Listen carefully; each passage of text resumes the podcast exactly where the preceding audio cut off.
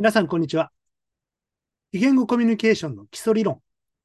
今回は第3章、情報機能というものを皆さんと確認してまいりたいと思います。コミュニケーションに関する視点。個人はコミュニケーションを開始するのではなく、それに参加するのである。バード・ウィステルは、コミュニケーションを個人が積極的に監視するものではなく、一つのシステムと考えているので、こう判断するのである。その結果、この視点によると、システムとしてのコミュニケーションは、交流のレベルで理解されねばならないのである。コミュニケーションに参加。良い言葉でもあり、だからこそのハードルの高さもあるのかもしれません。意図的、目標思考的行動はコミュニケーションである。私が時折邪魔に思うことの一つに、教科書会社のセールスマンの訪問がある。彼らの製品には関心がないと言葉で言うのに加えて、私は多忙なふりを時にはすることもある。これには、一度二度と時計に目をやったり、椅子でそわそわしたり、卓上カレンダーや目の前の仕事の中身を確かめたりすることが含まれる。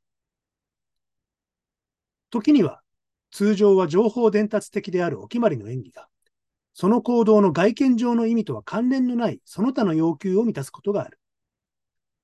私は、たまたま紅茶の愛飲者なので、4分ばかり調整時間を置いて飲む。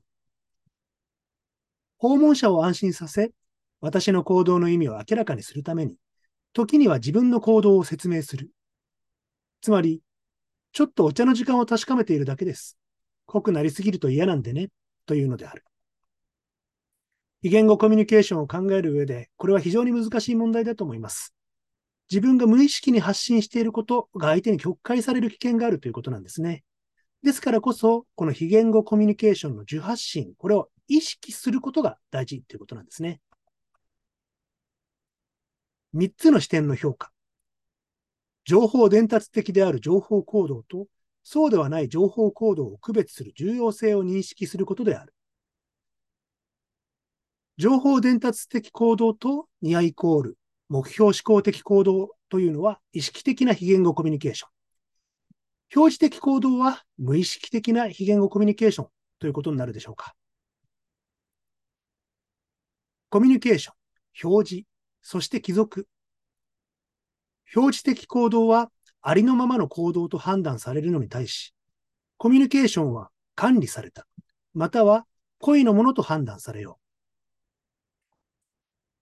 コミュニケーションの決定員、目標思考的ないし情報伝達的行動パターンを開始する可能性を高める条件として、少なくとも3つの異なる条件がある。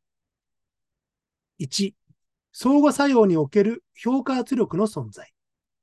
2、微妙な判断の伝達。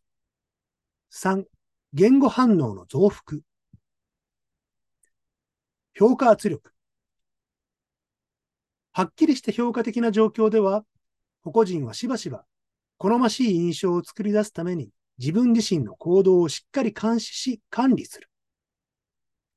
ゴフフマンは評価的場面で要求される自己提示を論じ、かつ分析する際に、劇場になぞらえて説明をしている。人の一定の行動手順は、ある特定の役割を演じる演技とみなされる。このような演技は、相互作用の相手、ないし見物人たる観察者のいる目の前、つまり舞台の上で演じられる。ゴッフマンの劇場の視点の根底には、我々の社会的行動の多くは、計画された目的のために投与されているという一般的過程がある。シェイクスピアが示唆したように、少なくともどのように他者が自分を見るかに関心を持つ場合は、多分すべての世界が舞台なのである。この世の中はすべて舞台。男も女もみんな役者。名台詞でございます。微妙な判断の伝達。